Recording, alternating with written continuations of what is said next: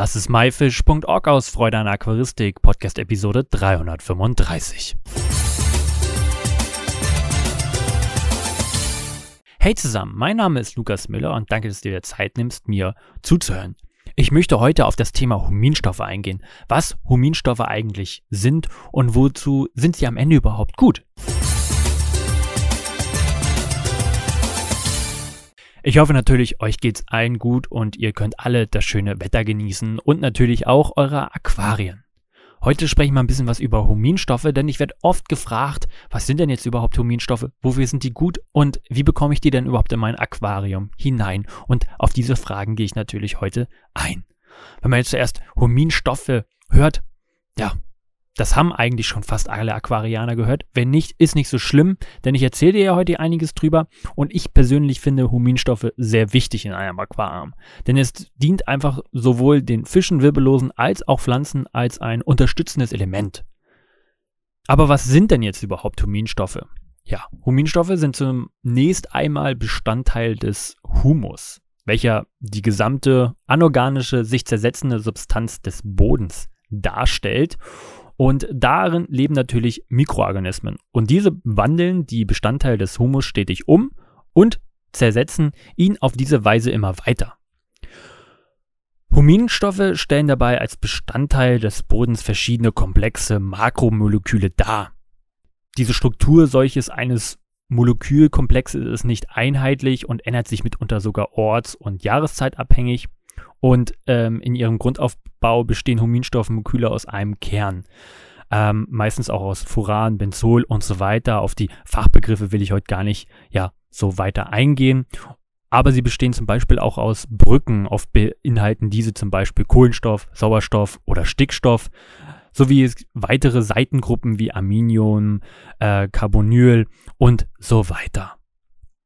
Generell lassen sich diese Bestandteile des Humus, sprich die Huminstoffe in Humine, Fullsäuren und Huminsäuren einteilen. Und damit kommen Huminstoffe in der Natur so gut wie überall vor und sind natürlich auch praktisch für das Ökosystem, sowohl halt auch am Land und im Wasser. Die spielen nämlich eine sehr, sehr wichtige Rolle. Das bedeutet dass die Lebewesen, wie zum Beispiel unsere Fische, Garnelen und Schnecken, aber auch unsere Pflanzen, welche wir im Aquarium halten, sich bereits an ihren Ursprungslebensräumen natürlich gewöhnt haben an Huminstoffe. Und sie haben dadurch gelernt, diese natürlich auch zu verwenden.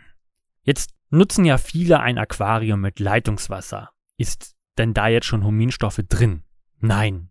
Denn in unserem Trink- bzw. auch Leitungswasser ähm, sind Huminstoffe eher unerwünscht und werden durch die Trinkwasseraufbereitung einfach herausgefiltert.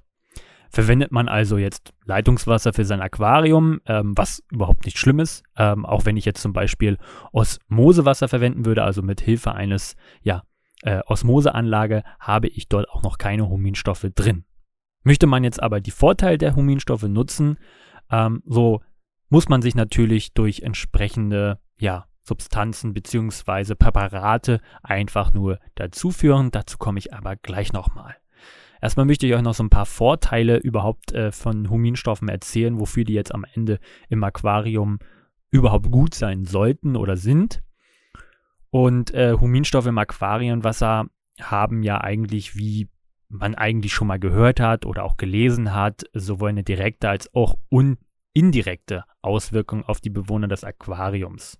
Eine lange Zeit war natürlich auch unklar, welche ja, Auswirkungen haben denn jetzt überhaupt Huminstoffe auf Lebewesen im Aquarium oder auch in der Natur. Aber zum Glück konnte man das wissenschaftlich belegen. In der ja, Natur spielen Huminstoffe eine sehr, sehr wichtige Rolle, um zum Beispiel lebensfeindliche Bedingungen für Aquarienbewohner oder aquaristische Lebewesen überhaupt nutzbar zu machen. Und ein Beispiel zum Beispiel, nehmen wir mal ähm, ein sehr saures und weiches Gewässer, wie zum Beispiel den Rio Negro. Ne, das Wasser ist hier sehr arm an Mineralien und hat äh, ja teilweise einen pH-Wert von nur drei oder vier. Und in solchem Habitat würden Tiere normalerweise gar nicht oder nur sehr schwer überleben können. Und erst durch die Nutzung der Huminstoffe sind die Lebewesen bzw. die Fische, Garnelen und Krebse in solchen Gewässern in der Lage, genügend lebenswichtige Mineralien überhaupt anzusammeln, wie zum Beispiel Kalzium für den Knochenaufbau.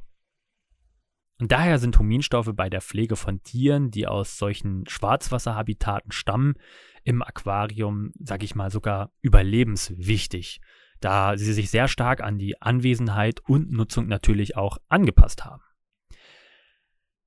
Huminstoffe wirken aber auch antibakteriell. Und das ist einer der wichtigsten Punkte, die ich immer finde. Und äh, deswegen sollte man sowieso äh, Huminstoffe ja verwenden.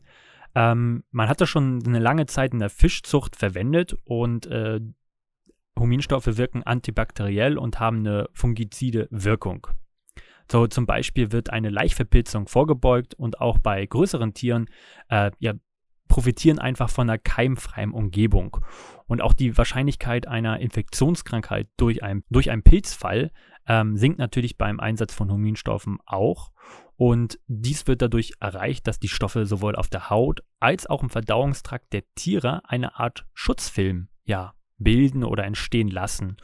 Aber auch Andockstellen werden durch Huminstoffe ja, blockiert, belegt, so dass weniger Keime die Chance haben, in das Tier einzudringen, beziehungsweise in den Organismus des Tieres einzudringen. Hat man jetzt zum Beispiel kranke Tiere, hat das natürlich auch einen weiteren Vorteil, nämlich einen verbesserten Heilungsprozess. Hat man zum Beispiel jetzt Flossenfäule, ähm, Schimmelbefall oder die Weißpünktchenkrankheit ähm, bei seinen Fischen, können Huminstoffe natürlich dabei unterstützen, den Heilungsprozess zu beschleunigen und auch wirken zu lassen denn es wirkt einfach auch entzündungshemmend, ähm, stimulieren die Schleimhautproduktion bei Fischen und können selbst bei Blutungen bei Fischen oder auch äh, Tieren stoppen oder auch verlangsamen. Und da wird im Magen-Darm-Trakt die äh, Krebserreger produzierten Giftstoffe einfach gebunden und auch die ähm, ja, Vermehrung von weiteren Genen eingedämmt, die dem Tier schaden. Noch weitaus effektiver ist jedoch der vollbeugende Einsatz. Na, das bedeutet, wenn die Fische noch nicht äh, erkrankt sind, kann man Huminstoffe als Vorbeugung gegen überhaupt solchen Krankheiten ähm, einsetzen, damit es zu gar keinem Krankheitsbefall erst kommt. Da komme ich auch zum nächsten äh, ja, Pluspunkt äh, oder Vorteil ist auch einfach, dass äh, Huminstoffe damit auch das Immunsystem stärken. Ne? Sie verbessern das Immunsystem und durch die Anwesenheit der Huminstoffe werden die Lebewesen in einem ja, leichten chemischen Stresszustand versetzt. Dies hat jedoch, ähm, wie man das jetzt klingt jetzt immer relativ schlimm, aber dies hat jedoch ähnlich wie eine Impfung bei Säugetieren einen ja, positiven Effekt. Das Immunsystem wird nämlich dann gefördert und dadurch auch gestärkt, wie bei uns Menschen, wenn wir zum Beispiel viele Vitamine zu uns nehmen oder regelmäßig Vitamine. Die Tiere können dadurch einfach auch ja, Stressresistenzen entwickeln. Heißt, die sind nicht mehr so ja, gestresst und, und, und verenden oder werden schneller krank, sondern ja, die Immunsystem ist stärker, sie können mehr aushalten. Und ähm, ja, auch die Lebens- äh, Erwartung einfach dadurch natürlich auch verlängern. Des Weiteren, Fische fressen natürlich oder unsere Tiere im Aquarium fressen natürlich gerne und auch Huminstoffe fördern die Verdauung. Damit äh, zum Beispiel sind äh, unsere Tiere im Aquarium in der Lage, ähm, vorkommende Gifte und Schwermetalle durch Huminstoffe zu binden. Dies unterstützt natürlich die Darmflora des Tieres und hilft bei der Verdauung. Und der Schutzfilm, der auf der Darmwand äh, sich bildet, welcher ja aufgrund der Huminstoffe entstehen, ähm, wehrt einfach chemische und mikrobielle äh, Reize einfach ab. Durch einen gesunden Magen-Darm-Trakt kann die Nahrung dann optimal zerkleinert und natürlich auch aufgenommen werden. So, jetzt packe ich Huminstoffe in mein Aquarium, aber welche Wirkung von Huminstoffe hat es denn jetzt eigentlich so im kompletten Aquarium? Jetzt haben wir die Vorteile bei natürlich unseren Aquarienbewohnern aufgezählt. Aber auch Wasserwerte spielen natürlich eine wichtige Rolle im Aquarium und haben natürlich auch positive Auswirkungen. So wirkt zum Beispiel ähm, oder Huminstoffe wirken als Puffer und Stabilisator für den pH-Wert.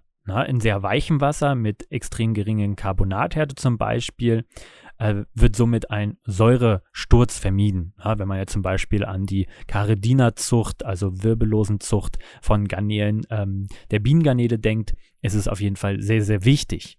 Bei Wasserpflanzen zum Beispiel sind Huminstoffe vom Vorteil, denn sie fördern den ähm, ja, den Pflanzenwuchs und natürlich auch die Nährstoffaufnahme. So wirken sie natürlich ähm, natürlicher und erhöhen damit auch die Verfügbarkeit wichtiger Nährelemente, wie zum Beispiel auch das Eisen und auch das Kupfer. Und natürlich auch ähm, durch das Vorhandensein von Huminstoffen, verbesserten Mineralisierungs- und Abbauprozesse im Bodengrund stehen ebenfalls Makronährstoffe wie zum Beispiel Stickstoff und Phosphor einfacher für die Pflanzen zur Verfügung.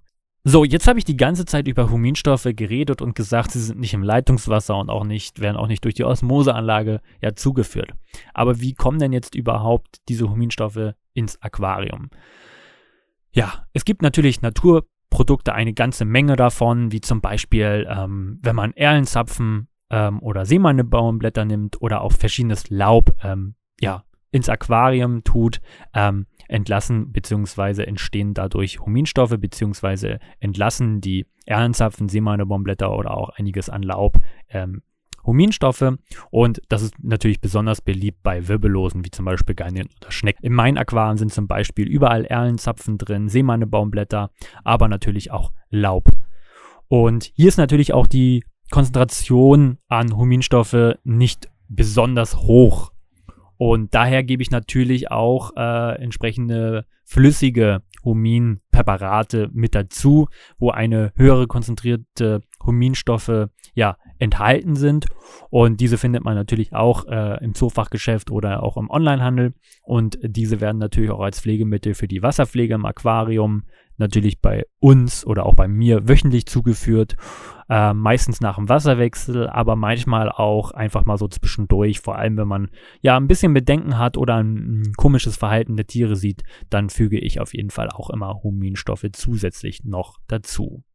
Äh, zu beachten ist natürlich auch, dass Säubodengründe, aber auch einige Düngerarten tatsächlich ähm, auch bestimmte Anteile an Huminstoffe enthalten. Aber auch hier ist die Konzentration nicht so hoch und ich empfehle wirklich jedem mindestens Seemannebaumblätter, Erlenzapfen und ein flüssiges Präparat mit dazu zu tun, denn das hat wirklich einen positiven Effekt, wie ich euch heute schon erzählt habe. Und ich kann wirklich aus Erfahrung sprechen. Ich habe dadurch mehr Nachwuchs bei meinen Garnelen. Ich habe weniger Krankheiten, beziehungsweise eigentlich gar keine mehr und wesentlich weniger Ausfälle.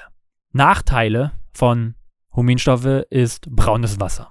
Ja, man denkt, oh Gott, was ist denn jetzt mit meinem Wasser los? Und äh, Huminstoffe färben das Wasser einfach bräunlich. Na, es wird auch ganz oft in Schwarzwasserbiotopen werden ganz viele ja, Huminstoffe verwendet, um den Schwarzwassereffekt zu bekommen. Und ähm, viele mögen das nicht so gerne, ne? dieses dunkle, gebräunte Wasser. Aber es ist halt einfach was Natürliches und was, ja, was ähm, Positives ähm, und einfach auch was Natürliches im Aquarium. Und daher mich, ich habe mich selber dran gewöhnt, mich jetzt am Anfang auch so ein bisschen gestört, dieser Gelbstich, so ein bisschen bräunlicher Gelbstich, aber am Ende ähm, tut es den Tieren gut und man merkt das Ganze auch und dementsprechend ja, gibt man sich damit am besten zufrieden, denn auch da sind einfach Elemente drin, die lebensnotwendig für einige Tiere sind. Natürlich färbt sich das Wasser nicht sofort braun. Ähm, das ist halt wirklich, wenn man etwas mehr dazu gibt, also Seemannebaumblätter, ein bisschen Laub und natürlich noch ein zusätzliches Präparat, dann ähm, ist es natürlich wirklich brauner. Ansonsten kann man natürlich auch die Dosierung relativ gering halten, so dass das Wasser dementsprechend immer noch klar bleibt und dementsprechend immer ein bisschen nachdosieren. Ich hoffe, ich konnte dir so einen kleinen Einblick oder auch einen großen Einblick in Huminstoffe geben. Ist ein sehr interessantes Thema, wie ich finde, und auch ein sehr wichtiges, ähm, womit sich jeder Aquarianer auf jeden Fall einmal beschäftigen sollte.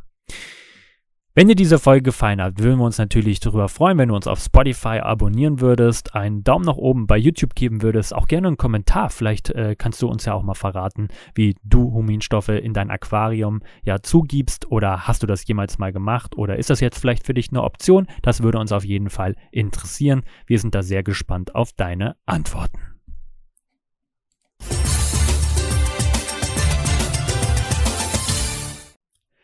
Das war myfish.org aus Freude an Aquaristik. Danke, dass du die Zeit genommen hast, dir diesen anzuhören.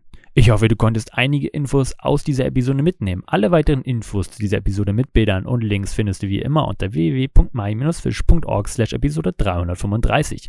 Wir hören uns nächsten Samstag wieder. Danke und tschüss, euer Lukas.